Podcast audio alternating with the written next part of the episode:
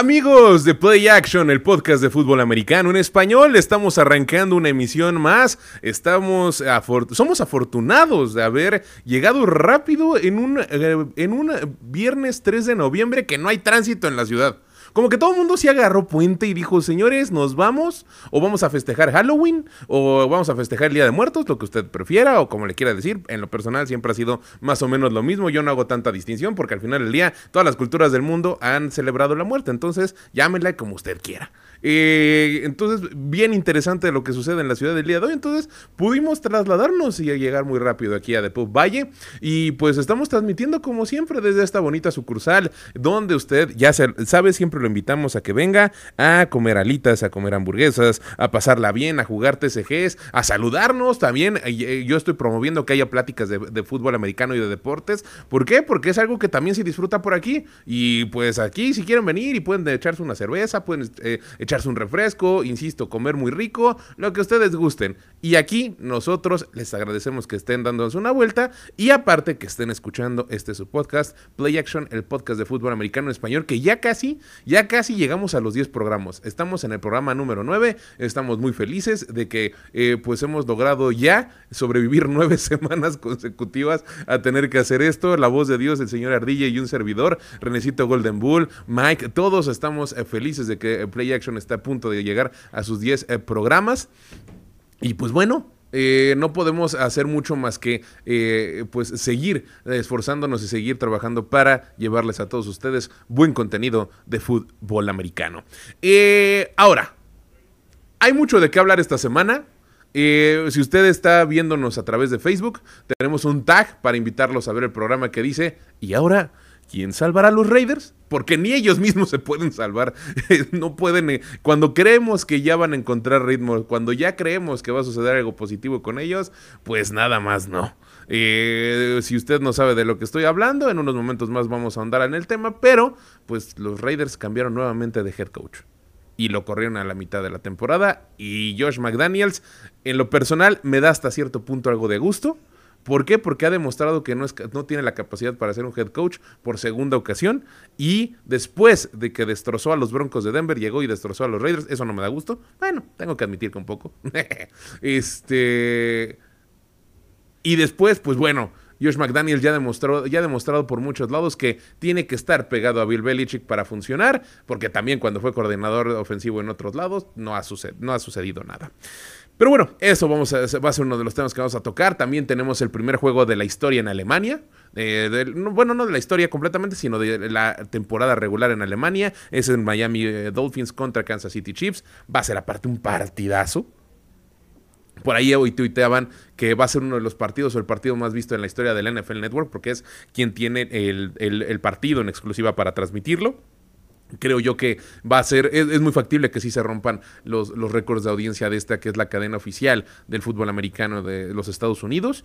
Y pues bueno, eso está ahí. Y pues también vamos a platicar, como siempre, de cómo le va a ir a la jornada, eh, cómo nos fue en la jornada pasada en nuestras proyecciones. Y pues vamos a arrancar con un tema que en lo personal me da mucho gusto, que es Will Levis. Así, señoras y señores, un coreback novato más está, eh, ya hizo su debut en esta que es el máximo nivel de fútbol americano profesional en el planeta, no solamente de los Estados Unidos. Y vaya eh, carácter, vaya eh, desempeño que tuvo este coreback que apenas tenía eh, medio año de estar entrenando en un, en, un, en un, equipo profesional y tuvo un excelente desempeño. Por ahí me van a decir, si es que desde hace mucho existe esta norma o existe como esta tendencia de que un coreback novato va a ganar. Eso no siempre. Eh, hay distintos eh, estilos. Ahí está Justin Fields, por ejemplo, ¿no? Que la ha tenido muy complicada en sus primeras tres temporadas. Eh, hay otros que sí nos demuestran cosas muy interesantes desde un inicio, como Josh Allen, aunque también su primer año fue un poquito, ¿no?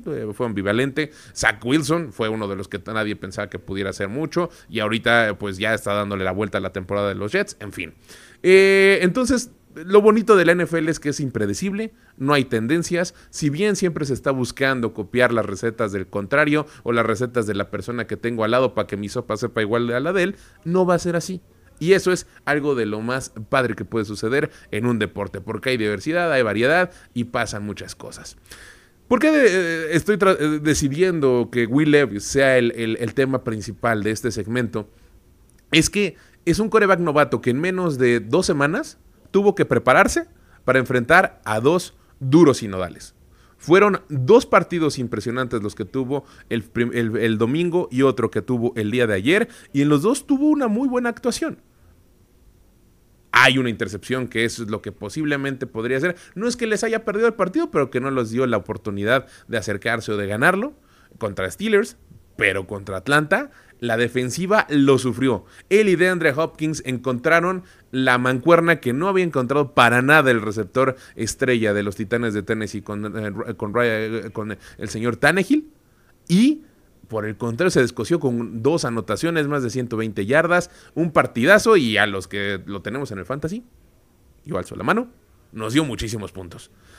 Entonces, ¿Qué podemos decir de, este, de, Levis? Para empezar, eh, como ya les mencionaba, es un coreback novato que está haciendo muy bien las cosas. Eh, es de estos talentos jóvenes que llegan a, veces, eh, pues, por mareas, ¿no? Manejada, por una gran cantidad en, a los Estados Unidos, sobre todo en, la posición de coreback. ¿Y por qué? Ustedes me preguntarán, bueno, ¿por qué dices que llega tanto talento y a veces pues, es muy complicado encontrar a 32 jugadores titulares para esa posición porque pues solamente juega uno por franquicia? La realidad es que cuando uno se pone a observar luego el seguimiento que se le da, y esto es algo que he comentado mucho en este programa, cuando se le da, cuando observamos el seguimiento que se le da al desempeño y al desarrollo de cada uno de estos jóvenes talentos que llegan, no siempre es el mejor. Hay actualmente, antes no se mencionaba tanto, una tendencia a decir es que no siempre los coaches que te tocan al inicio de tu carrera son los correctos. Y son los que son los verdaderos y los buenos head coaches y, coaches de posición también, los que te enseñan y hay veces no llegan con ellos hasta ya adentrados varios años en su carrera los distintos jugadores. Esto ha sido muy mencionado. ¿Por qué? Porque ha habido también de manera reciente una eh, pues mayor necesidad de o, una mayor ansia por estar ganando y ganando eh, campeonatos y se buscan distintas fórmulas como les repito eh, a veces se copia lo que hace el de al lado y pues no es una receta que te vaya a quedar a ti y por lo mismo se han contratado head coaches que no tienen experiencia. Eh, a veces eh, parece este dicho que también había en el fútbol mexicano, ¿no? El fútbol soccer nacional de el, el, coach novato gana, ¿no? O el coach que debuta gana. Y no. El fútbol americano no es para eso. Y no es que esté comparando las, dos disciplinas, ambas tienen su dificultad, no me refiero a nada de eso. Pero lo que sí es que es muy importante es entender que para la preparación de una temporada de fútbol americano, para la preparación de un equipo con 53 personas más 16 que están en un escuadrón de práctica, se hacen cosas que si no se entrenan bien y no se hacen bien desde enero, bueno, no enero, me estoy exagerando, pero si no se hacen bien desde abril, eso va a costarte 7, 8 meses adelante. En una temporada de fútbol soccer, pues, a veces tomas decisiones que no, no son tan catastróficas en su momento, una lesión a veces puede no ser tan complicada, y en los seis meses siguientes en las ligas grandes como en Europa, pues te puedes recuperar y eso sucede eh, y, las cosas van adelante, ¿no? Y todo puede ir viento en popa y a, lo mejor hay equipos que acaban campeones. También eso sucede en el béisbol, lo acabamos de ver. Ninguno de los equipos con más de 100 eh, partidos ganados eh, pasó a la, postemporada y acabaron ganando los Rangers de Texas, ¿no? Y después también lo podemos ver en el, en el básquetbol, que muchas veces el verdadero básquetbol de gran nivel se empieza a jugar hasta febrero o marzo. Y así es como sucede, ¿no? En, por eso cuando se hace la, comparación con el fútbol americano, uno se da cuenta de que solamente es una, es una temporada muy corta, son 18 jornadas, de las cuales se, juegan 17, una se descansa, y las decisiones que se toman al inicio del año, en cuanto acaba el año calendario, por eso es tan importante esa fecha que normalmente se da en marzo, es ahí cuando empiezan a gestarse los equipos campeones. Entonces, cuando analizamos lo que ya les había comentado hace unos momentos del desempeño o, de cómo es que se busca eh, llevar de la mano a estos jóvenes talentos del coreback, pues a veces no encuentras a los, a coaches adecuados, a veces no encuentras a la gente que pueda eh, pues ser la mejor apoyándolos ya en, en, cuestiones físicas, en cuestiones del brazo, en la técnica que tienen, en los entrenadores personales y aparte de todo, en el aspecto psicológico. Cuando uno se pone a pensar, ¿no? Que los corebacks novatos pues ven fantasmas, como por ahí algún, alguno, algún coreback dijo, y también eh, vemos el desempeño de un Zach Wilson, insisto, en los Jets, pues vemos cómo es que hay las, las piedritas en el camino de cada uno de estos jugadores. Pero bueno, regresando al tema de Will Levis, creo yo que nos ha demostrado tener entereza. Es un equipo que yo lo mencioné, yo lo mencioné, los Titanes de Tennessee son estos equipos ambivalentes que no sabemos qué es lo que va a suceder, con ellos jornada a jornada.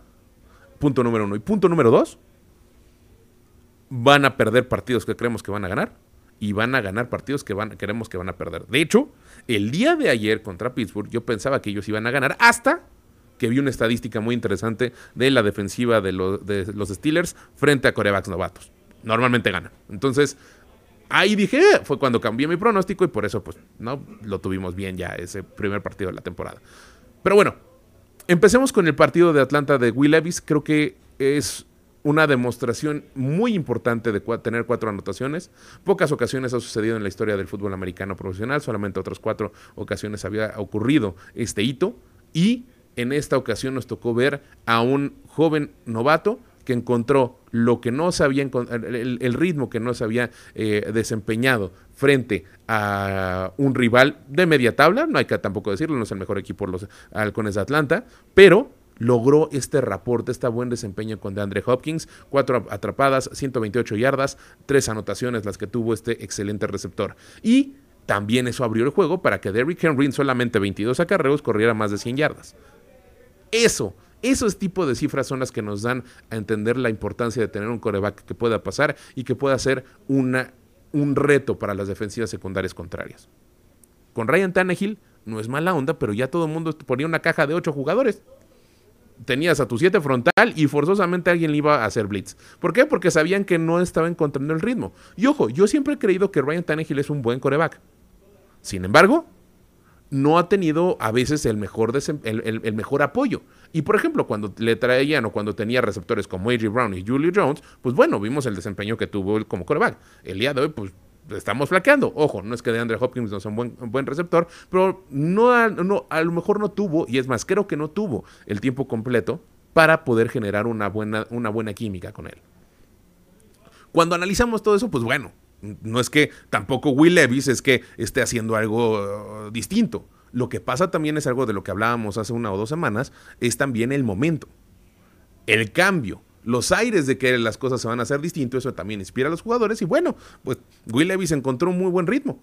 Y también hay que decirlo, en, su en este momento, Will Levis tuvo un mejor desempeño del que hemos visto de Ryan Tannehill a lo largo de toda la temporada. Y está bien, todos los jugadores tienen malas, malos años. Por lo mismo, tampoco eh, tenemos que echar las campanas al vuelo y decir que es el coreback que va a llevar a los Titanes a la gloria que ningún otro ha, logrado. Pero existe una muy buena base lo que se está sentando en estos momentos. Ahora, el primer partido que les digo ganaron 28-23 contra los Halcones de Atlanta. Will Levis tuvo 19 pasos completos de 29 intentos, 238 yardas y como ya lo mencioné, 4 touchdowns. Ahora, ¿qué sucedió el día de ayer en el partido de jueves por la noche que es también del que tenemos que platicar? Pues bueno, este señor tuvo 22 completos de 39 intentos, 262 yardas y una intercepción. Si ustedes analizan todos estos datos, son números que Brock Purdy, Dak Prescott, muchos otros corebacks han puesto en varios partidos a lo largo de toda esta temporada. Y sí, no estoy diciendo a la élite porque no son Patrick Mahomes, pero hasta Patrick Mahomes ha tenido números peores que estos, ¿eh? Perdieron contra los Broncos. Entonces, cuando ya nos ponemos a observar, pues Will Levis, por eso es que está causando ruido en la liga. Por eso es que vemos videos de sus compañeros diciendo que es, eh, todo mundo confiaba en él. Y por eso es que después de ese primer partido que ganan, pues sale muy confiado y dice, es que no soy solamente yo, habemos 11 personas que somos las que nos desempeñamos en el campo de juego. Hasta en eso estaba haciendo bien las cosas. Hasta ahí estaba haciendo, teniendo un buen desempeño, diciendo las cosas adecuadas. Reitero, hacia el final del partido, cuando tenían una oportunidad de anotar, le interceptan un pase que no tenía que haber sido lanzado. Y pues bueno, al final también existe esto que es como le dicen en Estados Unidos, los growing pains. Tiene que aprender. Pero todos pasamos por una curva de aprendizaje cuando estamos en un nuevo trabajo. Yo creo que los Titanes tomaron una excelente decisión. Mike Brable lo hizo muy bien nuevamente. Mike Brable, muy, Voy a replantear esto. Esta semana, y sobre todo las últimas 48, 72 horas, la rama de coacheo de Bill Belichick ha sido muy criticada. Es más, se dice que no, era, no es la rama de cocheo de Bill Belichick, sino que es la rama de desempeño de Tom Brady, porque hasta Bill Belichick no gana sin él. Entonces, ha sido muy señalado el desempeño de Brian Dable, el desempeño de el mismo George McDaniels, porque lo corrieron, del coach que ustedes me digan casi que ninguno ha tenido éxito fuera de un equipo de los eh, que se ha comandado por Bill Belichick y que tengan el coreback a Tom Brady. Señores, ahí está Mike Rabel. Mike Rabel fue jugador de Bill Belichick, aprendió todo lo de la defensiva con él y está teniendo un buen desempeño con Titanes hay que tener paciencia. No, no, todos los juegos, no todos los equipos se forman de la noche a la mañana como lo hicieron los Rams para ganar el Supertazón. No. La mayoría de los que tienen unas muy buenas bases lo hacen con tiempo. Y a pesar de que Titanes de Tennessee no ha llegado todos los años a playoffs que está hoy Mike, Mike Rabel y que les ha costado, está haciendo bien las cosas. Y en este momento supo reconsiderar nuevamente, porque hay que recordar cuando sientan a Marcus Mariota por Ryan Tannehill, que se vivió exactamente este mismo periodo de cambio. Es un vamos, hay nuevos hay un gran aliento, hay una, hay una nueva onda, hay, un, mejor desempeño de todo el equipo. Entonces, Will Levis, no sabemos cuál es el futuro que le depara. En estos momentos podemos decir que sí está, no quiero decirlo como Colin Cowher lo dijo en uno de sus programas hace poco, que está destinado a la grandeza y que lo vemos el talento superestrella. Tampoco hay que adelantarnos tanto, pero sí está sentando unas muy buenas bases. Del otro lado, bueno, eh, señor Díaz, ¿sí tenemos listo el audio de Will? Perfecto. Vamos a justo a correrles un audio acerca de lo que dijo el día de ayer durante eh, la conferencia de prensa, porque le dicen, eh, ¿cómo te sientes? Dice, pues perder es muy malo. Pues sí, pues venía de todo el éxtasis de su primer partido ganado y después perder como sucedió ayer, pues puede ser complicado, pero miren, así fue como lo dijo. Losing sucks, um, especially at this level. You know, it's just so hard to win games and when you got an opportunity like that to win it at the end and it doesn't happen, makes it feel a whole lot worse. But I mean, credit to them. They made the plays when they needed to, and we didn't. Uh, got to get back to work. Well, sort of sitting there, just kind of with your eyes closed. I don't know if you were reflecting on the game or what, but what would go through your mind in the rocking? Uh, I know, just trying to replay in my mind a little bit some of the things that happened, and obviously uh, the knee-jerk reactions are obviously a little different than once you go back and watch the tape and things are usually not as bad as they seem, or if they're really good, they're not as good as they seem. So, um, you know, just trying to replay in the heat of the moment how I felt in that moment, what I could have done, but uh, just needed to take a couple breaths. Y justo ahí dice, perder es lo peor, perder está muy mal, pero también después le dicen, oye, ¿y qué es lo que sucede? ¿Por qué te estabas tomando la cabeza? Parecía que estaba vacío. Dice, es que estaba analizando las jugadas y hay que tener la cabeza fría. Hay veces las muy buenas jugadas no son tan buenas como las vemos en el momento y las malas jugadas no son tan malas como las pensamos. Una madurez que se tiene que demostrar en todas las posiciones, pero sobre todo en el coreback. Y más de un coreback que está iniciando sus primeros partidos, está sentando las bases para su carrera y este jovencito de 22 años vemos hacia dónde nos va a llevar. Del otro lado, no me gusta decir se los dije, pero se los dije.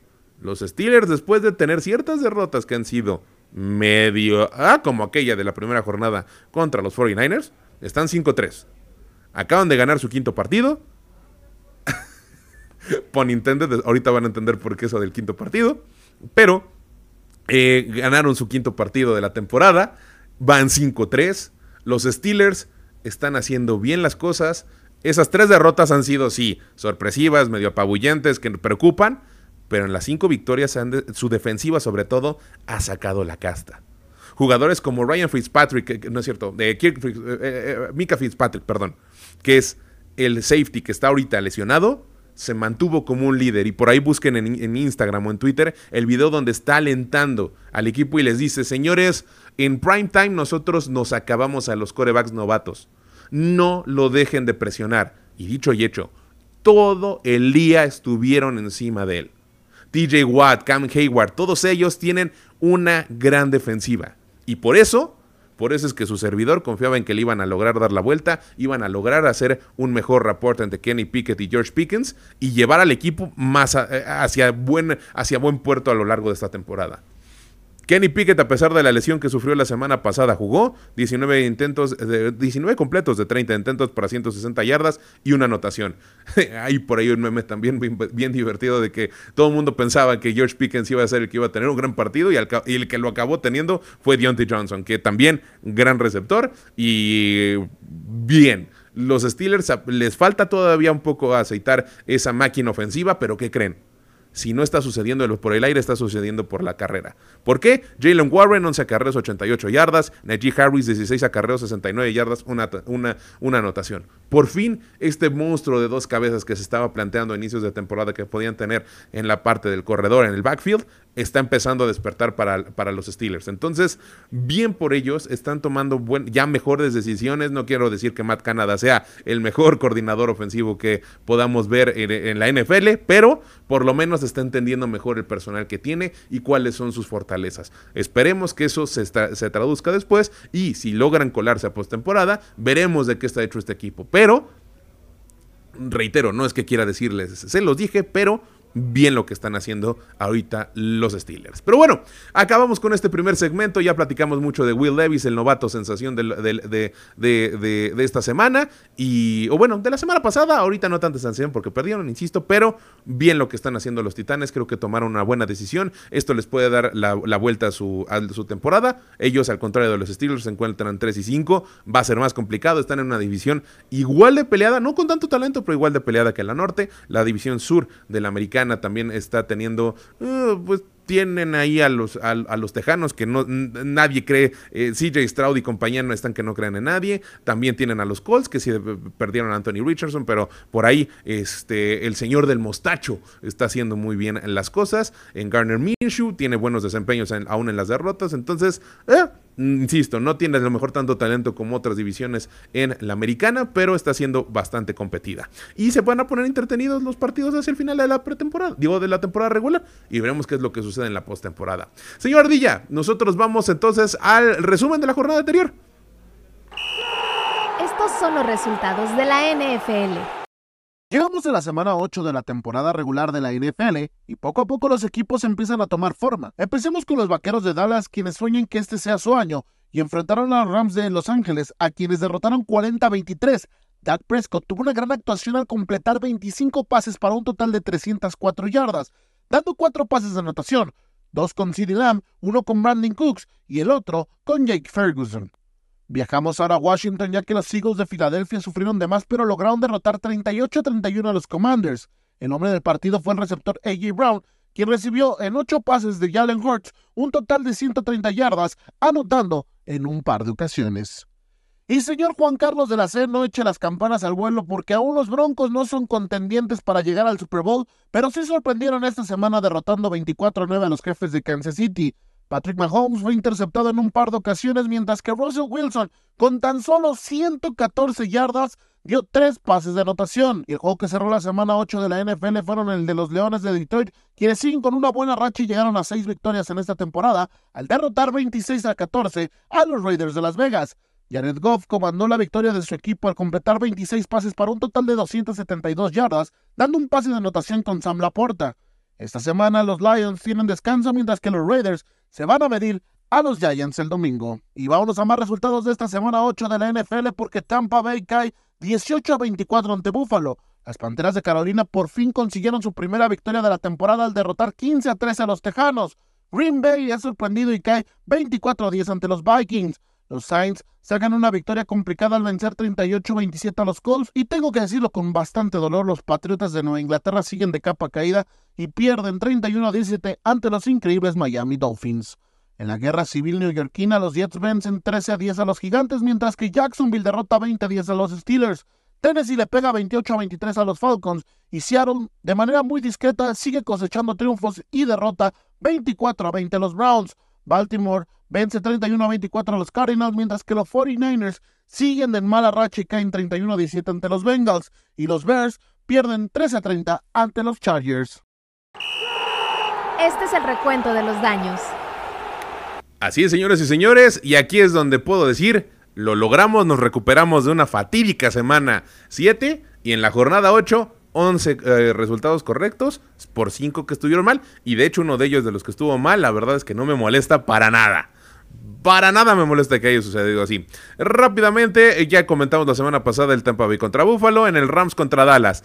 Creo que, y ahorita estaba comentando con Renecito Golden Bull, que ahorita en unos momentos más nos va a acompañar como siempre en su sección. Estamos comentando que los vaqueros siguen estando, después de esta victoria que fue apabullante de 43-20, como ya nos narraba el pato en su, en su resumen, eh, creo que van a llegar un poco ufanos eh, tienden los vaqueros a veces de eh, exagerar un poco las, las, victorias y caerse demasiado en las derrotas. Creo que después de ser eh, tan apabullantes frente a los Rams contra Filadelfia, eso les puede costar un poco. Y yo creo que, si bien ahorita los dos equipos están bastante nivelados por las lesiones que hay de ambos lados, creo que metiendo a que va a ganar Filadelfia. Y puede ser un poco por esta razón de, que están, eh, pueden llegar un poco ufanos, a lo mejor y no.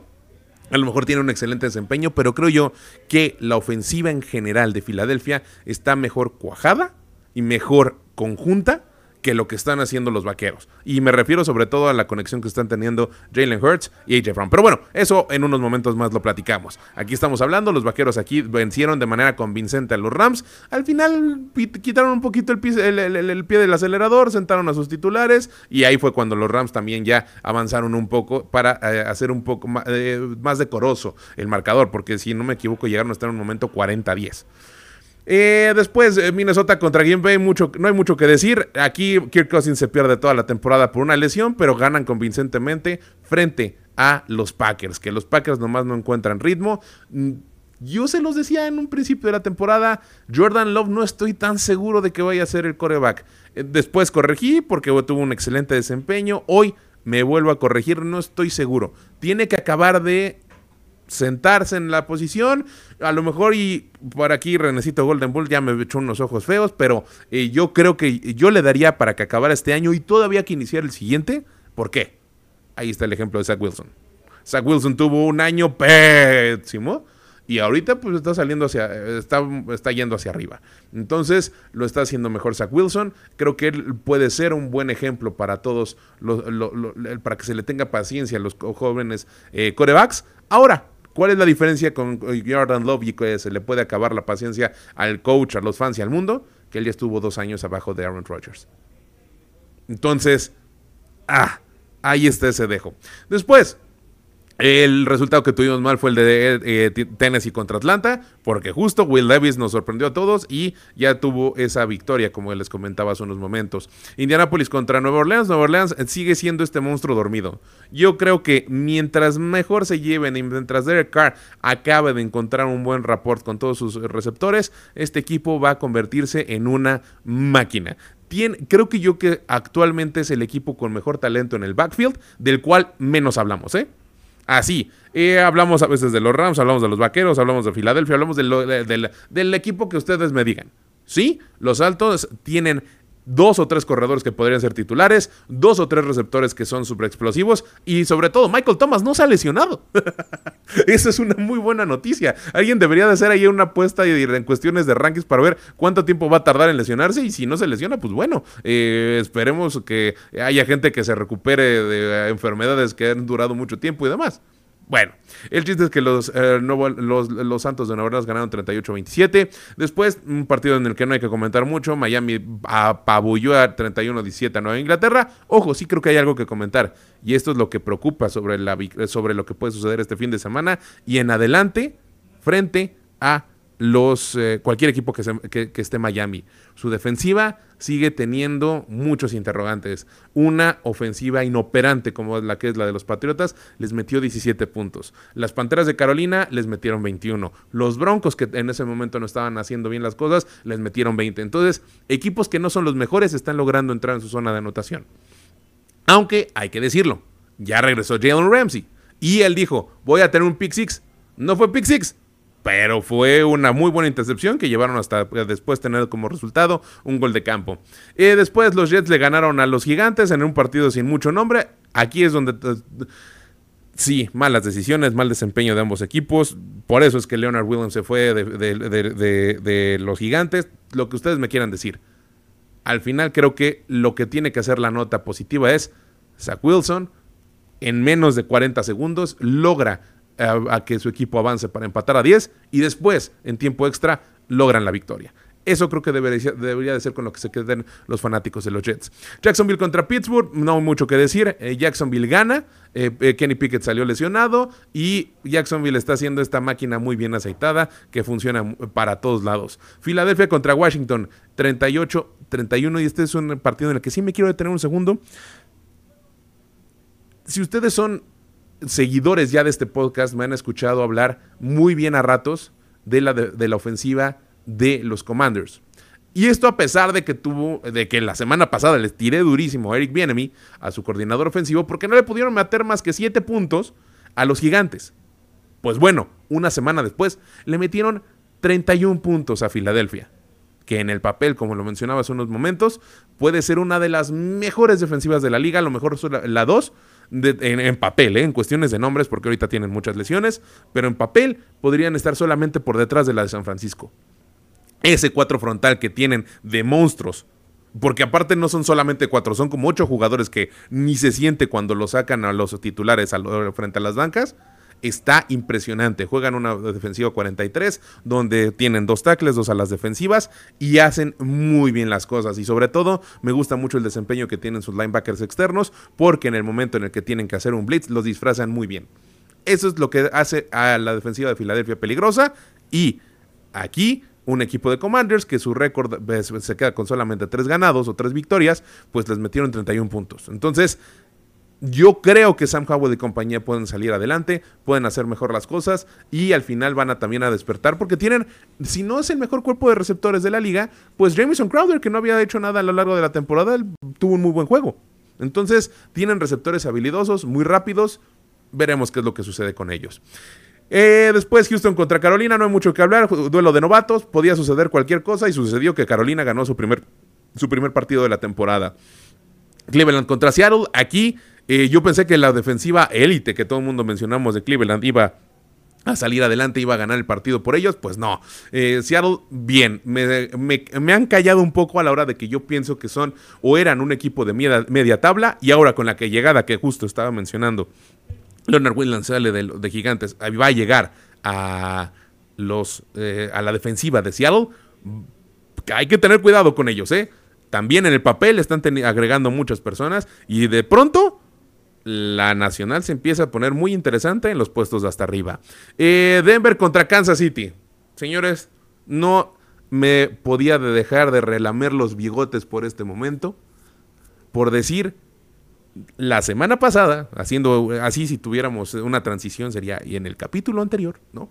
Eh, yo les mencioné que los Broncos de Denver podían, yo estaba eh, apostando a que Kansas City ganaba, porque así es como toda la estadística y demás mencionaba que iba a suceder, pero pensaba que los Broncos podían darle la vuelta al partido.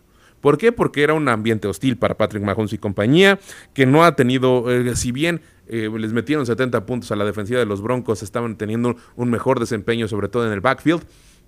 Hay por ahí varios tweets de Mike Lees, uno de los mejores periodistas que eh, a mí me ha tocado leer en los últimos años, y sí cubre la fuente de los Broncos, pero no es precisamente por eso, sino por el buen análisis que hace, la manera en la que siempre consigue fuentes y cómo se acerca a los equipos, en este momento a los Broncos.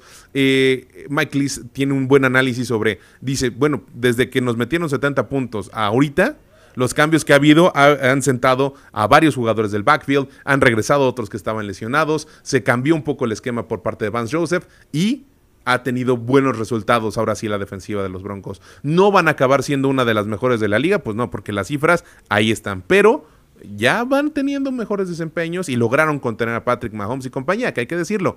Patrick Mahomes no tiene ahorita receptores más que Travis Kelsey. Y si no se presenta Taylor Swift al estadio, Travis Kelsey no juega bien. Eh, ahí está la estadística. Si Travis Kelsey está, tiene, voltea a ver y está Taylor Swift en las gradas, anota más de 100 yardas en un partido. Si no, se queda con 50. Así es. así está la estadística. Entonces, pues ni modo, no fue Taylor Swift en esta ocasión al estadio y pues no tuvo buen desempeño. Y entonces Patrick Mahomes se queda sin un este sin, sin, sin, sin receptores y Kadarius Stoney y compañía tiran muchos balones y aparte eh, los equipos especiales y la defensiva de los Broncos forzan cinco intercambios de balón y pues bueno, ahí está el resultado. No con esto quiero decir que los Broncos están para llegar al supertazón o a postemporada, no, pero creo que es un es aquí donde debe de entrar la paciencia y también por lo que me relamía los bigotes era por decir porque me están diciendo a mí mismo ten tranquilidad. Yo había pedido la cabeza de Vance Joseph hace unas semanas y decía que tenía que haber una reacción por parte de la nueva directiva, por parte de los coaches, de Sean Payton y compañía. Y pues bueno, le están dando la vuelta y Justin Simmons dijo, el safety capitán del equipo, dijo hace unos, dijo en la semana, yo voy a la guerra y todos vamos a la guerra por Vance Joseph. Está haciendo las cosas de una manera increíble. Entonces, hay que creerles. Y si alguien se está sintiendo bien en el terreno de juego con él, es el equipo. Y pues ahí está. Y qué bueno que nos está cerrando la boca a todas las personas que habíamos pedido su cabeza.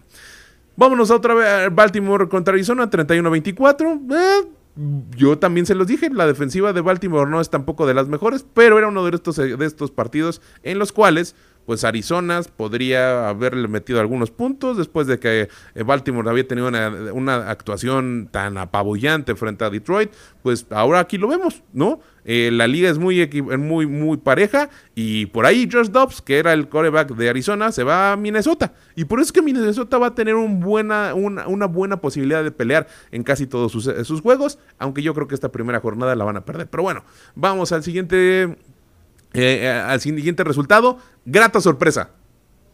Y aquí me gusta mucho haber perdido en esta, o bueno, haber tenido mal este, esta proyección. Cincinnati, Joe Burrow y compañía es otro. Así como Santos en la Nacional están dormidos, pues bueno, Cincinnati después de la lesión de Joe Burrow estaban sin tener buenos desempeños. Vaya, qué bien que ya lograron despertar. Eso le hace bien al fútbol. ¿Por qué? Porque por ahí se dice que el, equipo, el único equipo al que realmente le tiene miedo Kansas City es a Cincinnati. Cincinnati está hecho para ganarle a Kansas City. Entonces, vamos a tener buena postemporada si, si yo, Burro y compañía están teniendo buen desempeño. T. Higgins ya se encuentra otra vez en ritmo. Entonces, bien, va aceitada esta, esta máquina y le ganaron a los 49ers. Que por el otro lado, muchas han de decir, oye, pero es que tú ponías a los 49ers como el mejor equipo de la liga y han perdido tres partidos al hilo. Sí, hay que tomar en cuenta tres cosas. Punto número uno, los momentos de los cuales vengo varias semanas hablándoles también se dan a lo largo de la temporada. Y ahorita los 49ers no podía llegarle en mejor momento el día de descanso. ¿Por qué? Porque van a poder, número dos, mejorar sus lesiones. Eso les ha afectado el desempeño a lo largo de todos los partidos. Perdieron a sus mejores linebackers, perdieron a su receptor número uno, perdieron eh, durante no todo el tiempo, pero quedó un poco lesionado su tackle izquierdo.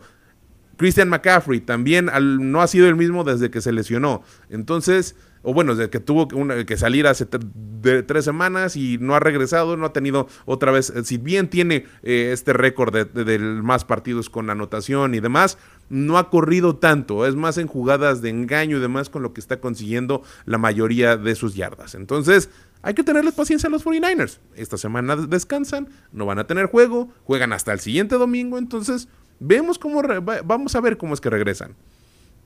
Eh, por último, Chicago contra Chargers, no hay mucho que decir. Aquí ganan los Chargers, mejor equipo a pesar de todas las derrotas que hay en su haber. Y Detroit apabulló a los Raiders, que esto fue lo que generó que corrieran a Josh McDaniels. Y sí, lo digo con una sonrisa.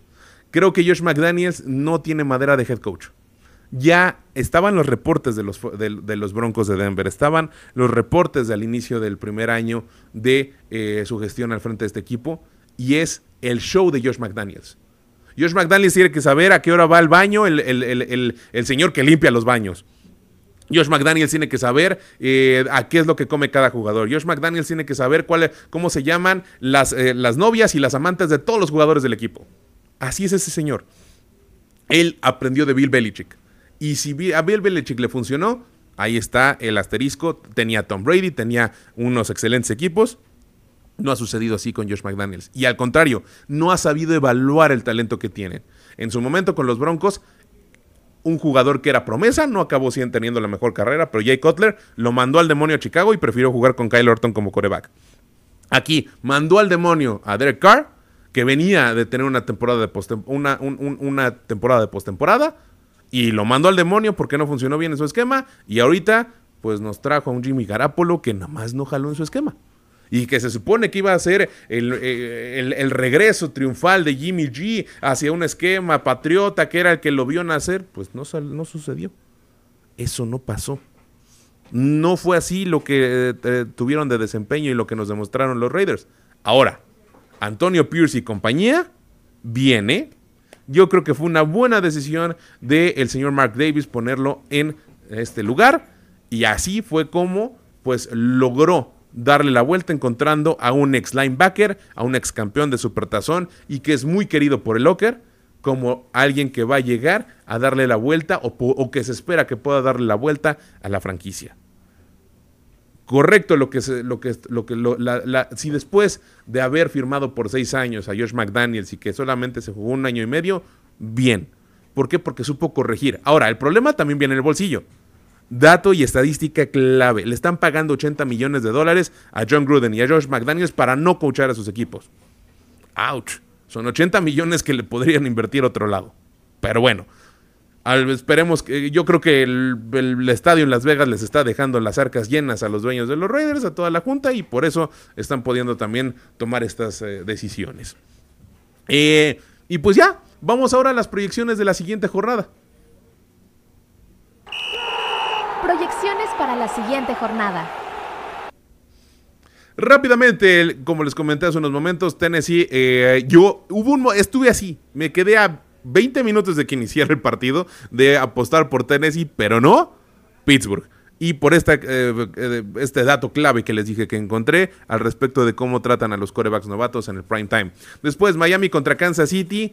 Creo que los problemas de la defensiva de Miami no van a hacerse tan presentes.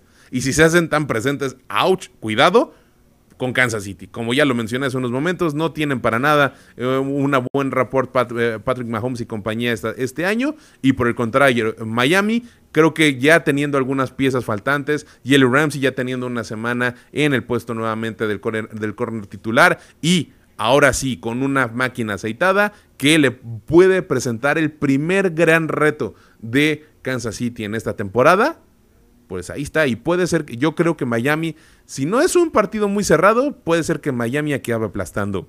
Eh, Atlanta contra Minnesota, aquí le doy el beneficio de la. Eh, aquí le doy. Eh, a pesar de que Atlanta casi siempre que le he ido esta temporada pierde, creo que tienen o pueden tener un mejor desempeño a lo largo del partido, a pesar de que ellos también acaban de anunciar de que Tyler Henneke va a ser su coreback titular. Yo confío mucho en Tyler Henneke. Yo creo que en, los Commanders le dieron eh, las veces que le dieron la oportunidad, se las dieron en situaciones muy complicadas. Y aquí también en Atlanta le están sucediendo algo parecido. Y pues bueno, vean, vamos a ver qué es lo que sucede. Pero creo yo que en su haber nos ha demostrado mejores partidos y mejores desempeños Tyler Herneke que Josh, que Josh Dobbs. Y pues bueno, por eso creo que a pesar de que eh, confío más en el roster de Minnesota, creo que a la experiencia en quarterback me, hizo eh, irme por Atlanta. Eh, Cleveland contra Arizona, voy Cleveland, no hay mucho que decir de Arizona, son un desastre a ratos, a pesar de que por ahí puede ser que ya su quarterback titular puede ser que regrese, no lo sabemos todavía, y creo que la defensiva de Cleveland va a tratar de sacarse la espinita de la semana pasada. Rams contra Green Bay, no hay mucho que decir, vamos Rams, mejor ofensiva. Washington contra Nueva Inglaterra, no hay mucho que decir, vamos con los Commanders, ya les comenté, confío más en su backfield. Nueva Orleans contra Chicago, igual, Chicago, a pesar de que me gustan mucho algunos de sus jugadores y cuáles ha sido su desempeño, Nueva Orleans creo que es este monstruo dormido. Baltimore contra Seattle, a pesar de que, como lo dije hace unos momentos, Seattle creo que me ha logrado demostrar que merece más crédito por sus victorias. Aquí creo que se está enfrentando al que podría ser eh, el mejor equipo de la conferencia americana. Eh, Tampa Bay contra eh, Houston, voy con Houston, me gusta más el desempeño que ha tenido CJ Stroud y quiero, eh, la verdad es que quiero verlos ganar. Me gustan mucho sus jugadores eh, novatos, Tank Dell creo que es un buen receptor, vemos qué es lo que sucede. Indianapolis contra Carolina, aquí Garner Minshew y compañía creo que pueden ganarle al que se ha demostrado al menos en récord como el peor equipo de la liga. Las Vegas contra Gigantes, no hay mucho que decir, ya les mencioné todos los cambios que hubo en los Raiders, aquí creo que Aiden O'Connell tiene oportunidad de demostrarnos que su primera aparición como coreback y su desempeño pues no fue el mejor cuando le han dado las oportunidades y aquí teniendo ya toda una semana al frente del equipo, eh, tratando de hablar mejor con Devante Adams y compañía, pues les puede ir mejor. Y también esperemos que tomen decisiones más sensatas, que no quieran pasar todo el partido. Y tienen ahí un monstruo en Josh Jacobs. Que lo usen los Raiders, por favor. ¿No? Están desperdiciando al que el año pasado fue el mejor corredor de la liga. Ahora sí que fit the beast. Denle de comer y denle la oportunidad de que salga adelante.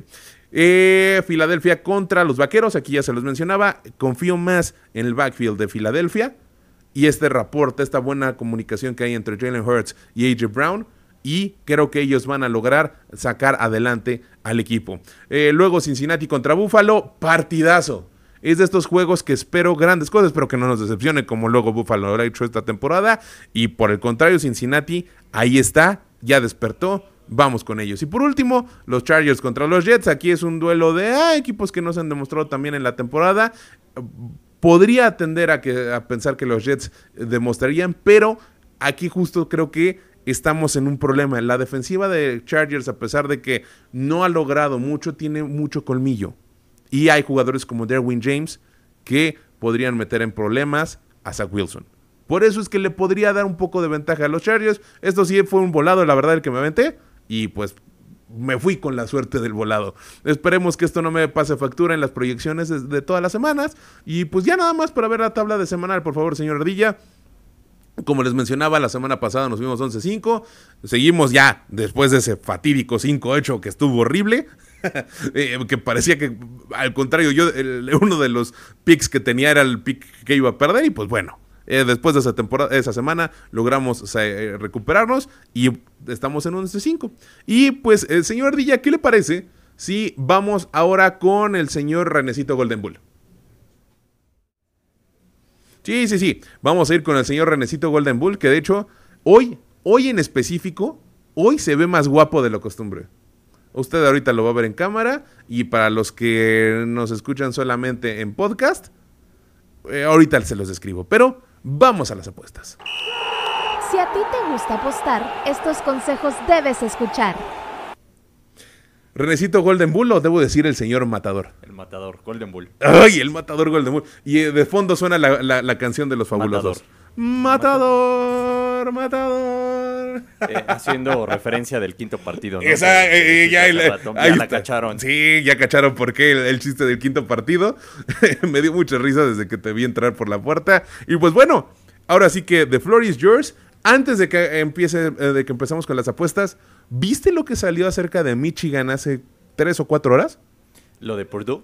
No, no, no, no. De que eh, están mandando investigar a los investigadores o ah, están recopilando información de que los investigadores que sacaron todo alrededor de este escándalo de que se robaron las señales estaban pagados por Ohio. Claro, y eh, bueno, ahorita lo voy a decir eh, en la mañana que estaba informándome para, para, ver líneas, para, para presentar mis apuestas el día de hoy vi ahí un tema con, con Purdue, que justamente es el, rival de esta semana de Michigan. Ahorita vamos a hablar de eso. Pero, pero también quiero hacer un asterisco eh, acerca de Jordan Love. Tengo que empezar acerca de Jordan Love. Si bien se ha mostrado su inexperiencia jugando a este nivel, en, varias decisiones que él ha tomado, siento que esas decisiones han sido orilladas y espero que no me banen porque está rodeado de idiotas. Está rodeado de idiotas en su cuerpo de receptores. O sea, si, si nos ponemos a... Tenemos, que hacer eh, tenemos que hacer la evaluación. ¿Y Aaron Rodgers podía sacar adelante este equipo? Porque siempre tuvo receptores elite. Y no siempre, pero las temporadas que no la tuvo... Las temporadas que no lo tuvo, que se lesionaban y demás, él tenía, el talento suficiente. Dime, dime, una temporada que no tuvo receptores elite. si no mal recuerdo, hubo una en la que sí se lesionó todo el mundo. Y fue, la del, fue, la del, Super Bowl. Y fue, y fue ahí cuando tuvo... Oye, oye, oye, oye, pero tenía a Greg Jennings, tenía a Jeremiah Finley, tenía a Jordi Nelson. Y la, a quien tú me menciones también, estuvo también... Eh, es más, hasta sus terceros receptores eran buenos, estoy de acuerdo. James Jones, Davante Adams. Devante Adams. Sí, estoy de acuerdo. la verdad es que Jordan Love, eh, si bien ha demostrado su falta de experiencia en varias decisiones que él ha tomado, como lo dije, está rodeado de idiotas. Está rodeado de idiotas o de receptores de primero o segundo año que tampoco toman las decisiones correctas. Y es ahí donde también hay que hacer el, asterisco. Musgraves creo que a pesar de los errores y los pases que ha tirado que a ratos lo quieres matar, esta es una se ha demostrado que es una temporada o una, eh, eh, una camada de alas cerradas que pueden darnos excelente talento a lo largo de los siguientes años. Y Musgrave no lo está haciendo tan mal. Lo que le hace falta es experiencia, precisamente. Exacto. Y también, bueno, la defensiva de Green Bay, la verdad es que desastrosa, ¿no? pero creen, que firma, creen que firmando ahora sí por 103 millones de dólares a Rashawn Gary lo van a lograr todo. No, ese Rashawn Gary siempre ha sido un bust. Creo que ese número, el 52, le queda extremadamente grande a ese señor. Se lo deberían al menos quitar. Eh, la verdad es que da pena, ¿no? Eh, que use el 52 y le queda bastante grande, ¿no? De, mi papá Clay Matthews. Y eh, pues el coacheo también ha dejado mucho que desear. Y es allá donde yo me iba. si, si al equipo le falta talento y si el equipo no está teniendo el desempeño en el, en el campo de juego, muchas veces habla de la preparación de los coaches. Exacto. Y también habla de la evaluación del talento de los coaches, lo que tiene Josh McDaniels. Josh McDaniels no ha sabido evaluar el talento correcto de los equipos a los que ha llegado, los ha desmadrado y adiós, perdón, los ha deshecho. Entonces, adiós, ¿no? Y que por eso creo que es positiva la decisión que tomaron los Reyes, porque dijeron, oye, ¿qué está sucediendo? Este tipo nos dijo que su esquema iba a funcionar con el coreback que nos trajo y resulta que estamos peor que con Derek Carr. Exacto. Y eh, por último, está rodeado de una fanbase llena de idiotas que piensan que el problema es Jordan Love. Entonces, eh, pues al chavo le tocó estar en una situación nada favorable. Esperemos que no le terminen matando la carrera a estar rodeado de idiotas. Yo quiero pensar que eventualmente va a salir adelante. Pero eso es harina de otro costal. Yo creo que mejor nos vamos a las apuestas. Sí. Porque si no me voy a enojar más. Sí, yo sé. Y te vas a acabar arrancando los cabellos güeros. Yo lo sé. Mm, sí, lo sé. De hecho, me iba a venir disfrazado de Packer con una calavera, pues, disfrazado de Yo estuve así de venirme de Raiders muerto, así poniéndome un rape, sí, de los Raiders. Pero me dio mucho codo comprar un jersey que voy a usar solamente en un disfraz. Bueno, en mi caso es porque ya están muertazos ese equipo esta temporada. Pero vámonos con las apuestas, señor Ardilla. La primera es Penn State contra Maryland. La semana pasada apostamos al over de Penn State. Se cumplió gracias a que Penn State no se presentó a jugar, pero Indiana sí se presentó a jugar y, podríamos decir que Penn State eh, sobrevivió a, Indiana. Ganó el partido, pero pues cerrado y gracias a, a que estuvo tan cerrado se alcanzó el over de puntos. Siento que esta semana no, no va a pasar lo mismo. Maryland viene de un par de partidos desastrosos contra Illinois y contra Minnesota, en el cual la verdad era favorito por dos touchdowns y no acabó perdiendo outright. Entonces, eh, vámonos con Penn State, que aparte ya eh, salió el primer ranking oficial. Oye, qué ranking, ¿eh? Uf, ¿quién veía Ohio en uno? Yo creo que uno de esos cuatro se nos va a caer. Yo creo que sí. Y yo creo que va a ser Ohio el que se nos va a caer. Eh, estaba platicando hoy con ah, pues, con este amigo que recurrentemente eh, comento de él que, está, que le va a Michigan, el buen José Alberto Mosqueda, que de hecho debe estarnos escuchando ahorita. Y si no, vas a ver. No, nos escuchan el podcast después. Eh, él me decía, después de lo que se de lo que salió, ¿no? De, de que estaban pagados los investigadores por Ohio esto se va a convertir en uno de los partidos más vistos en la historia. Y si después, a pesar de que Michigan gane, porque él está muy confiado que Michigan puede ganar, Ohio podría llegar a tener lo suficiente para pasar en cuarto lugar y que nuevamente se enfrenten a lo mejor en el playoff. Entonces, eh, yo siento que si se va a caer uno de ese top 4 va a ser Ohio y para darle cabida a Oregon. No sé si Oregon, es que sabes qué es lo que pasa, Siento que su, su, partido que perdió contra Washington fue muy circunstancial. O sea, sí, pero lo perdió. eventualmente se van a volver a ver las caras en el campeonato de la Pac-12. Sí. Y lo va a ganar Oregon. Marquen mis palabras. ¿Estás seguro? Marquen mis palabras. Penny Jr. no lo va a lograr. Marquen mis palabras. Uy, esto se va a poner bueno. Ok, sigue con tu pronóstico. Eh, bueno, Penn State menos 8.5. Eh, debería ganarle fácilmente a Maryland. Eh, siguiente apuesta, señor Ardilla.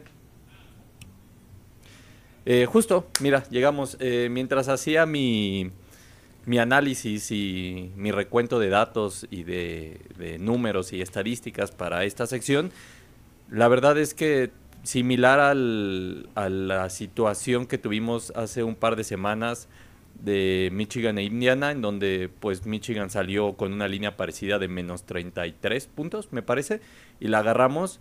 Aquí le di vueltas y vueltas y vueltas y no encontré por dónde Purdue pudiera meter eh, al menos siete puntos. Y si lo hacen, pues Michigan, según las estadísticas y según mis números, les, les va a clavar cerca de 48 puntos, si bien les va. Eh, siento que esta línea, pues también es igual contra Indiana, es bastante alcanzable para Michigan.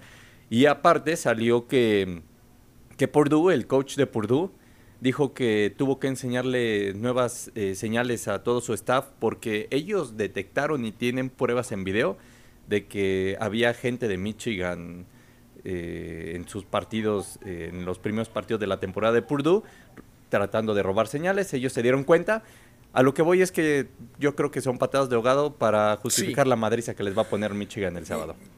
¿Y, sabes qué es la otra cosa? Eh, veía un, un, thread, no, era thread, bueno, ya con tanta red social, no sé a ratos en dónde lo estoy checando, pero creo que, no, era en X, era en Twitter, o ex Twitter, o como quieran decirle, la de, la de Elon Musk. Eh, hay un periodista de NBC o CBS, una de las dos. Eh, ahorita lo retuito para que lo puedan ver eh, ahí en la cuesta de Play Action, Play Action eh, PodMX y en la personal, la arroba soy de la C, ahí es donde me pueden encontrar. él decía y hacía un recuento, no del colegial, del profesional, de todas las barrabasadas que se han hecho en cuestiones de trampa. Entonces, si el profesional que está más penado en los últimos 30 años tienes cerca, cerca de 15 casos en los cuales los equipos han querido pasar de listos, en el, los Patriotas. En el colegial más, ¿no? Y en el colegial quiero ahí destacar una cosa más. En los años 90, no sé si tú lo recuerdas porque eres creo más joven que yo, pero yo sí me acuerdo muy bien. En los años 90 había ahí señalamientos de que en el fútbol americano se utilizaba una técnica y también esto viene desde hace mucho, desde más tiempo atrás, pero... ¿La de los, los labios?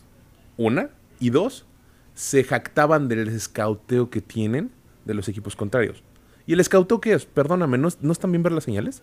Pues sí, es ver, es ver, cualquier tendencia del equipo contrario. Y eso, lo ves este, desde infantiles. Exacto. Yo recuerdo que en Gamos, en, en el CUM, saludos a mis coaches, teníamos nuestras sesiones de videos en donde ellos mandaban, ellos tenían su staff de video que iban a los partidos de nuestros oponentes a grabar. Y ahí te va el otro. No ves desde también los años, si no me recuerdo, creo que esta práctica, alguna vez hicieron un reportaje de cuándo empezó, pero era del 75, del 80, en la cual cuando empezaron a empezar a, utilizar una eh, más radiocomunicación dentro de los estadios de fútbol americano, ves a los tipos que tienen una pantalla tratando de estar como un rayos, pero están tratando de cachar las señales contrarias.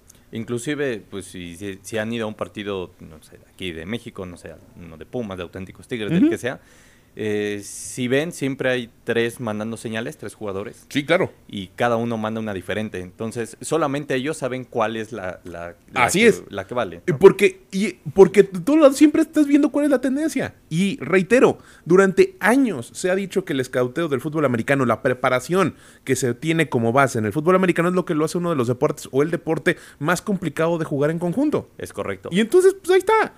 Perdón, pero creo que le están haciendo un escándalo de más a Michigan. Eh, patadas de ahogado, pero eh, siento que Purdue se va a comer más de 50 puntos y Michigan menos 32.5 es la siguiente apuesta. Ardilla, por favor. Washington y USC en lo que es el partido de la temporada para USC. Estoy decepcionado de USC, perdóname. Bueno, hizo ver a California como, como equipo de NFL. Sí. Digo, lo acabaron ganando el partido 50-49, pero era como. Me acuerdo cómo estabas diciendo. ¿Qué, ¿Qué, está pasando? Televisión humorística, o sea, eh, hacía fumble uno, después otro. Creo que USC tuvo más de 19 posiciones en todo el partido. O sea, es, algo verdaderamente es ridículo. Risorio. La defensiva de USC hizo ver a, California como un, verdadero trabuco, y la verdad es que California, pues no está muy lejos de ser un trabuco y se enfrentan contra Washington. Y con un menos tres con Michael Penix y contra esa defensiva, oye. Yo creo que USC va a poner valo, porque Washington viene de un par de semanas que han despertado bastantes dudas. Yo creo que, bueno, le han pegado mucho a Phoenix Jr., pero eh, más bien se estaban guardando y, siento que en este momento USC le va a meter sus puntos a Washington, es evidente. Porque la defensiva de Washington no es élite. No. Pero. Pero la defensiva de USC es putrida y lo que le sigue. Arizona State. Arizona State le metió 37 puntos. California le metió 49 puntos. Sí, 49. Entonces, eh, la verdad es que siento que USC va, si mete 38, 39 puntos, Washington le va a meter 50. Entonces creo que la línea de 3 puntos se le están dando pues por Caleb Williams y porque están de local o no sé por qué, pero agarren la de menos 3. Sí. O sea, va a ser un partido de el over de 77 puntos también. Pues si lo quieren ustedes agarrar para... Era lo que te iba a decir, no se me hace tan descabellado, ¿eh? Para las dos defensivas no, se me hace tan descabellado Siento que va a ser un partido que va a acabar, no sé, 50 y tantos, 30 y algo a favor Washington. Sí, sí, sí. Van a, van, a, van a rebasar esa barrera de los 77, creo yo, pero sí se me hacen muchos puntos. Mm, veo más segura la de Washington menos 3. Siguiente apuesta, por favor, Dilla. Eh, Mississippi, Old Miss que eh, ha solventado los problemas defensivos que les aquejaban el, eh, al principio de temporada y la verdad es que han sorprendido después de esa derrota contra Alabama, se han visto como un equipo bastante sólido. Por ahí el primer medio contra Auburn la sufrieron un poco y ya después pues un partido de un solo lado. Y un dato interesante, ¿sabes cuándo fue la última vez que Texas AM metió un touchdown en la segunda mitad? No sé, pero me suena que Johnny Manziel tenía que haber estado por ahí. No, o sea, fue esta temporada. Tienen 39 días al momento de que grabamos este podcast sin meter un touchdown de la en la segunda mitad. Y la ofensiva de Ole Miss está a todo galope. Entonces, esta línea, no sé, también... Ahora, aquí, eh, estos, eh, estos juegos a veces pueden resultar un poco engañosos y pueden... Es, eh, es difícil a, veces atinarle porque son al final del SEC. ¿No?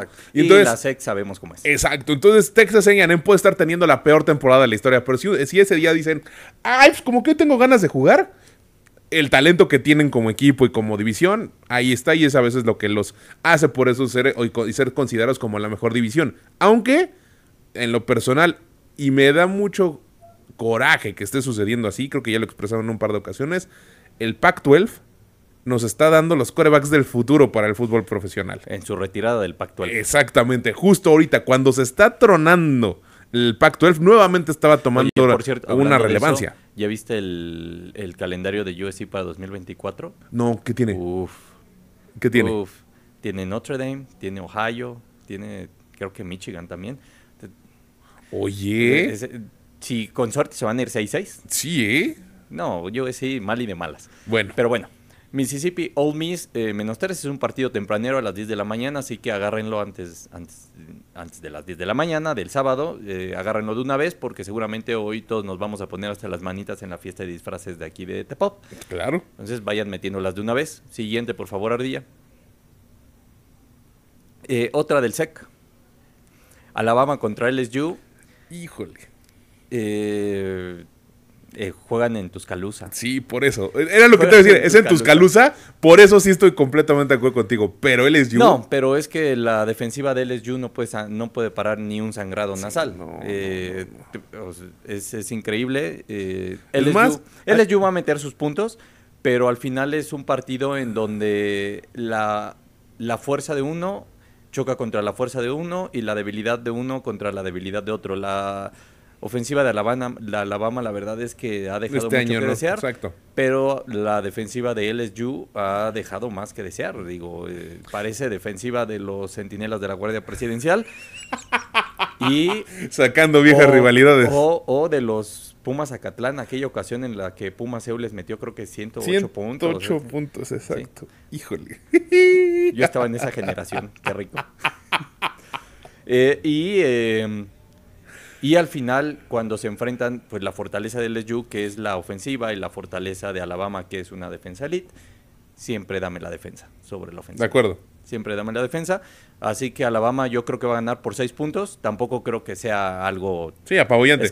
Era lo que estaba viendo. La línea del 61, híjole, está un poco alta. Sí, yo creo que si bajara un poco, no sé. Yo creo que el, si LSU rebasa los 31 puntos, puede ganar el partido. Sí. Porque la ofensiva de Alabama, quién sabe si tengan lo, lo Pero, a pesar de que la ofensiva de Alabama no es tan buena, le va a anotar más de 30 puntos a la defensiva de LSU. Porque ¿Sí, ¿Crees que le anote más de 30? Porque todos le meten más de 30 puntos a LSU. Entonces, la tendencia lo indica. La tendencia indica eso. La defensiva de Alabama eventualmente va a tener que parar los dos o tres ocasiones. Y listo. Es más, se me antoja que se vaya hasta tiempo extra, ¿eh? Puede ser, puede ser también. Pero aparte el hecho de que es en Tuscaloosa, ya sabes que los partidos de visita dentro de la división del SEC son un dolor de tompiates para el visitante. Eh, Alabama menos 3, yo creo que lo va a ganar por 6 puntos, máximo 7, pero eh, Alabama menos 3. Si tienen un poco de miedo, pues agarren el money line. Sí, claro. Paga menos, pero pues aún paga bien. Siguiente apuesta, por favor, Ardilla. SMU contra Rice. Eh, he estado a punto de meter a SMU en las recomendaciones de los últimos 15 días. Me lo has dicho. No me he animado por X o Y y han sido unas putaceras a favor de SMU. Creo que hace 15 días fueron 52-0. La semana pasada fue algo similar. Y dije, pues, pues que también a quién se está enfrentando. Sí, sí, yo lo sé, pero pues SMU también, la vez que confiamos en ellos, dieron un papelón contra TSU, ¿no? Sí, que la verdad lo hicieron bien. Eh, contra Rice esta, esta semana, la línea está en menos 12. Yo creo que van a ganar por tres touchdowns. Eh, sí, se me antoja bien. Eh, ha sido un equipo, pues, eh, medianamente sólido. le dio buen partido a Oklahoma. por ahí ha dado dos o tres buenos partidos. Y pues Rice, pues la defensiva de Rice no me da ninguna garantía, ¿no? Contra esa ofensiva de SMU. Claro. aparte de los Mustangs. Los Mustangs. De acuerdo. SMU menos 12. Siguiente apuesta, por favor, Ardilla. Y esta es la última, es un teaser. Eh, recuerden que pues hay que comprarle en el teaser, se le compran puntos a las líneas de los eh, equipos. Tenemos Ohio contra Rogers, que la verdad, eh, pues sí, la línea la siento un poco justa. Siento que Rogers tiene backdoor, backdoor cover. potencial de que pues ya Ohio State ganando por 21 en los últimos tres minutos, les metan ahí un un gol de campo, un touchdown basura y, y Rogers pueda cubrir la línea. Entonces vamos a hacer un teaser de tres equipos con siete puntos. El primero es Ohio State, que de menos 19 lo vamos a bajar a menos 12. Es decir, tiene que ganar por 13 puntos. Yo creo que pues dos touchdowns si lo logran contra Rogers. Eh, el siguiente es Florida State contra Pittsburgh. Pittsburgh que se viene de tragar 52 puntos contra mi Notre Dame de toda la vida. Eh, ahora contra Florida State, que Florida State eh, siento que no va a quitar el pie del acelerador porque pues está 3 en el ranking, ¿no? Entonces... Mira, no, no es mi Hurricane interno el que está hablando. Perdón, el 4 en el ranking. Exactamente. el 3 es, este, Georgia. Sí. Eh, también eso creo que está muy mal. Georgia debería ser el 1 y todos sabemos que Georgia debería ser el 1. Yo creo que Michigan debería ser el 1. No, yo creo que Georgia. Ah, por cierto, ya no la alcancé a meter, pero si quieren apostarle Georgia menos 15 este, esta semana, eh, siento que se van a enojar porque están en, tercer lugar. Eh, tan sabroso. Yo creo que deberían de estar en el 1. Pero bueno, al final, Georgia, durante más tiempo que Michigan, ha demostrado tener un mejor desempeño, ha demostrado ser un equipo con más cohesión. Y este es la. Creo yo que este es verdaderamente el primer año en mucho tiempo de que Michigan sí está como empezando a estar al nivel de ellos. Su línea ofensiva, te lo comentaba hace unas semanas, está teniendo un gran desempeño. Pero justo también es ahí donde está la fortaleza de Georgia. Georgia sigue teniendo.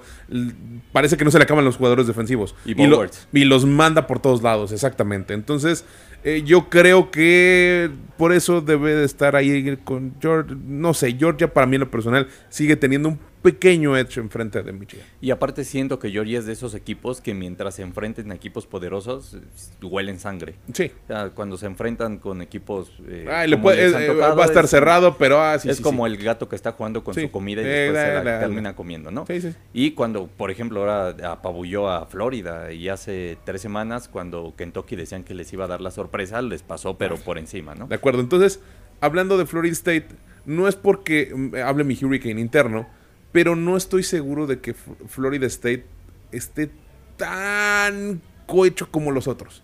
Sí, no. Confío más en Michigan, confío más en Georgia. Pero ha tenido muy buenas victorias Florida State, le ganó a LSU. De acuerdo. No, no, no, no. O sea, no le quiero quitar el mérito. Y por eso digo, no es mi Hurricane Nintendo, eh, interno hablando porque al final en el ACC debería de reinar uno y son los Hurricanes. Pero ok, se le damos eh, a los Nobles esta, esta temporada.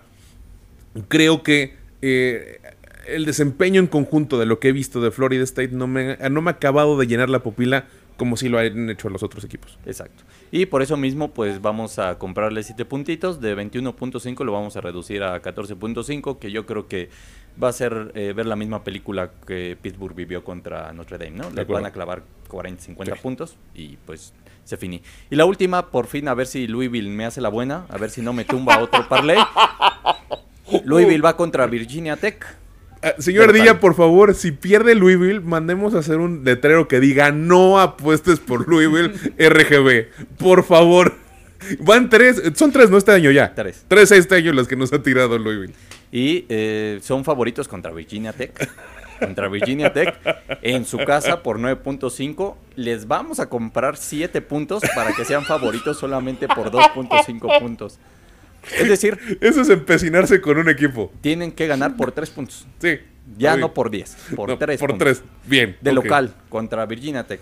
Ok, perfecto. Listo, eso combinado nos da un más 120, bastante sabroso. Oye, sabrosísimo. Entonces, eh, bastante alcanzable. Sí. Y pues por ahí traía un parlay fun eh, para que le metan lo de un gancito de NFL, eh, tomando en cuenta tus predicciones. Ok. la semana pasada estuvo así de cumplirse. ¿Sabes? Houston. Los Texans nos fallaron. ¿Qué onda? Con 50 pesos hubiéramos ganado 2 mil pesos. Sí, sin problema. Pero bueno, eh, vamos a volver a confiar en los Texans. Texans menos 2.5. Ajá. Eh, Raiders menos 1.5. Todo esto es en parlay. Ajá. Eh, Raiders menos 1.5. Cincinnati menos 1.5. Ajá. Colts menos 2.5. 4. Washington más 6. Es decir, que pueden perder por 5 puntos y, y todavía vive el parlay. Y la última, más de 42 puntos entre Cowboys y Filadelfia. Son seis apuestas. Si metemos un gancito, ¿cuánto nos da? Eh, si meten, digamos, lo de dos pingüinos, 50 pesitos, les paga 1.250 pesos. ¡Oye, está riquísima! Yo sí, sí hay que meterle. Y esperemos que ahora sí Houston no haga lo de Houston, ¿no? Sí, Houston haciendo cosas de Louisville, pero bueno. este... tenemos un comentario de Mike que dice que vienes de El Matador, pero de apuestas. Uf. El Big Boss ha hablado, Por ¿eh? cierto, eh, récord de NSA, 41 ganados, 19 perdidas. 41 ganados, dice, oye, seguimos, ah, ya no estamos en el 70 del principio, pero estamos en un digno 59% más o menos. No está para nada mal. No, de hecho más, ¿no? Eh, no he dormido, entonces seguramente a lo mejor 63, ¿no? Pero, pero. pero bueno. Mientras estemos arriba del 51, es decir, mientras no perdamos dinero. Oye, ahí está, es rico. Rico. RGB, gracias por estar con nosotros. Renecito, no es cierto, perdón, Matador Golden Bull el día de hoy. Matador Golden, Matador. Eh, si nos están viendo en vivo, eh, cáiganle a la fiesta de disfraces de T-Pop. Si, traes, si vienes disfrazado y traes a un amigo... Y traen a un amigo disfrazado, este, se le regalan eh, cuatro cervezas nacionales. Oye... Está como el parlay, nadie te lo regala. Eh, muchos, muchos andan ahí en el World Trade Center jugando Magic y están disfrazados de, y están disfrazados de mancos. Es el disfraz que yo traigo, yo traigo mi disfraz de manco. Sí, claro. Ya ahorita bajamos por nuestra cerveza. Y ya nos las van a dar, Y yo te debo una pizza todavía. Aparte. Pizza con cerveza. Uf, ya estuvo, ya me hiciste la cena. Listo. Nos vemos. Gracias, RGB. Perdón, MGB el día de hoy. Bueno, Vamos a acabar ya este programa, nos faltan solamente dos segmentos. No me quiero ir, ahora sí sin dejar, más bien, no me quiero ir dejando en el tintero un par de audios divertidísimos del señor Mike McDaniel, el coach de los Miami Dolphins. Ha resultado ser una, un agasajo de cosas chistosas este señor. El primero eh, está relacionado con eh, su... Está relacionado con lo que dijo después de que le mencionan, oiga señor, usted tiene un disfraz. Y el disfraz más reconocido en la época de Halloween y de los más hablados ha sido el de el head coach de Miami. Y entonces él dice, no es cierto, no me la creo. Y para ponerlos en contexto, hubo un niño chiquito que le pidió a sus papás disfrazarlo para pedir dulces como el head coach de Miami. Y entonces hacen la comparativa en la cual va saliendo y caminando por ahí en un campo como lo hace él. Y entonces nada más le pregunta a la prensa, señores, estoy caminando, eh, eh, al menos yo camino más rápido que el niño y está muy divertido. Escuchemos el audio de eh, Mike McDaniel hablando del disfraz. One of the hot costumes in Halloween is you. Uh, kids wearing, I, have seen a post on social media, kids dressing up as Mike McDaniel. Um, that does not compute. That doesn't make any sense. Yes. I have the video if you want to see it, they did your run at, on Sunday night. Kid did the run, and then the fan last night was it faster than the kid? what, what, as you see it, goes into dressing up like Mike McDaniel? I have no idea. This is this is um. I refuse to accept that as reality. So I don't, I don't even know what that means. Idea me, niego a pensar que un niño se disfrazó de mí y ya después menciona, es que eh, eh, debe de ser esto una, una cosa muy alegre para todo el equipo habiendo tantos jugadores de los cuales se podrían disfrutar, disfrazar, pues bueno, se disfrazan de su coach. Y está muy divertido también esa comparativa, por favor, búsquenla ustedes en Instagram, en Twitter y está muy bueno ese video. Y el otro eh, audio jocoso que puso esta semana el señor McDaniel es que precisamente es lo que les comentaba hace un rato. Eh, Jalen Ramsey, el, corner titular de este equipo, le dice, eh, le dijo a lo largo de la semana pasada, voy a regresar y voy a tener un pick six. Bueno, cuando le preguntan a, Mike McDaniel qué, es lo que pensaba de que no había terminado en touchdown la intercepción de este jugador, dice que está decepcionado porque solamente anotaron un gol de campo. Así fue como lo dijo. totally disappointed me. He called that he was going to come back and have a pick six. Not a pick field goal. pues bueno, ojalá y todos los coaches estuvieran realmente decepcionados por algo así, por una cuestión de ese tamaño. Acabó siendo una intercepción que les dio tres puntos bien por ellos. Y por ahí búsquenlo ustedes, insisto, en las redes sociales. Por ejemplo, hoy en día, eh, o más bien hoy en la tarde, más o menos, como hace unas cuatro horas, estaba en una rueda de prensa en Alemania y llega a todos diciéndoles eh, con un pésimo alemán, Guten Tag, no, así como hasta trobándose, eh, Guten Tag es un buenos días o buenas, o es un saludo en Alemania, pues se lo dice a toda la prensa, ¿no? Y está haciendo comentarios constantemente que de una manera un poco irónica y sus sus ruedas de prensa sus ruedas de prensa son de las que más se disfrutan actualmente en la NFL. Bueno, nosotros vamos ya casi a terminar este programa. Vamos a ir a la UNEFA. Ya estamos también entrando a la recta final de la UNEFA. El señor Rodrigo Ruiz de Players Only Podcast nos trae el resumen como todas las semanas. Hablemos de lo hecho en México. Estos son los resultados de la UNEFA. Hablemos de lo hecho en México. Estos son los resultados de... La temporada regular de los 14 grandes de la ONEFA llega a su gran final este fin de semana, todavía con múltiples plazas de playoffs por definirse. Y es que después de una jornada 8 en la que los Pumas Acatlán dieron la sorpresa ante los Borregos SEM en el grupo B, hay tres equipos, todos con récord de 4 ganados y 3 perdidos, que se juegan todo en búsqueda por uno de los dos boletos que siguen disponibles en su división. Los Leones Anáhuac, que en caso de ganar a los Aztecas Utlap amarran su pase, los Borregos del Estado de México, quienes reciben a Monterrey este viernes por la noche, y Pumas Acatlán, que disputará el tazón azul y oro en el Olímpico Universitario el sábado en contra de su equipo hermano, los Pumas del Pedregal. Los de Acatlán nunca han ganado un partido de Liga Mayor en contra del equipo insignia de la Universidad Nacional Autónoma de México, siendo este encuentro posiblemente la primera vez que llegan como favoritos a este juego de rivalidad institucional. Por su parte, los Borregos SEM necesitan dar la sorpresa ante los regiomontanos, ya que en caso de caer, tienen prácticamente cero posibilidades de acceder a postemporada. Para Pumas Acatlán, una victoria el sábado, más la derrota de los de Atizapán hoy viernes, les da el pase. Incluso si pierden, la derrota del SEM y victoria de Anáhuac los pondría en zona de clasificación. En caso de que los tres equipos llegaran a ganar, sería Catlán quien queda fuera por el criterio de desempate de puntos en contra. Auténticos Tigres y Águilas Blancas están calificados y no juegan por nada en esta última semana de temporada regular. En el grupo A, Monterrey, Puebla y Ciudad de México se encuentran calificados, quedando un boleto extra que será disputado por los Burros Blancos y Pumas de Ciudad Universitaria, ambos con marca de tres ganados y cuatro perdidos. Burros lleva la ventaja al haber ganado el juego entre ambos equipos durante la temporada regular, por lo que en caso de ganar su partido frente a las Airas Blancas estarían en postemporada. En caso de que ambos equipos ganaran sus respectivos encuentros, se entraría en un triple empate con CCM, por lo que el equipo con menos puntos en contra entre los de Zacatenco y el Pedregal se llevaría el último boleto.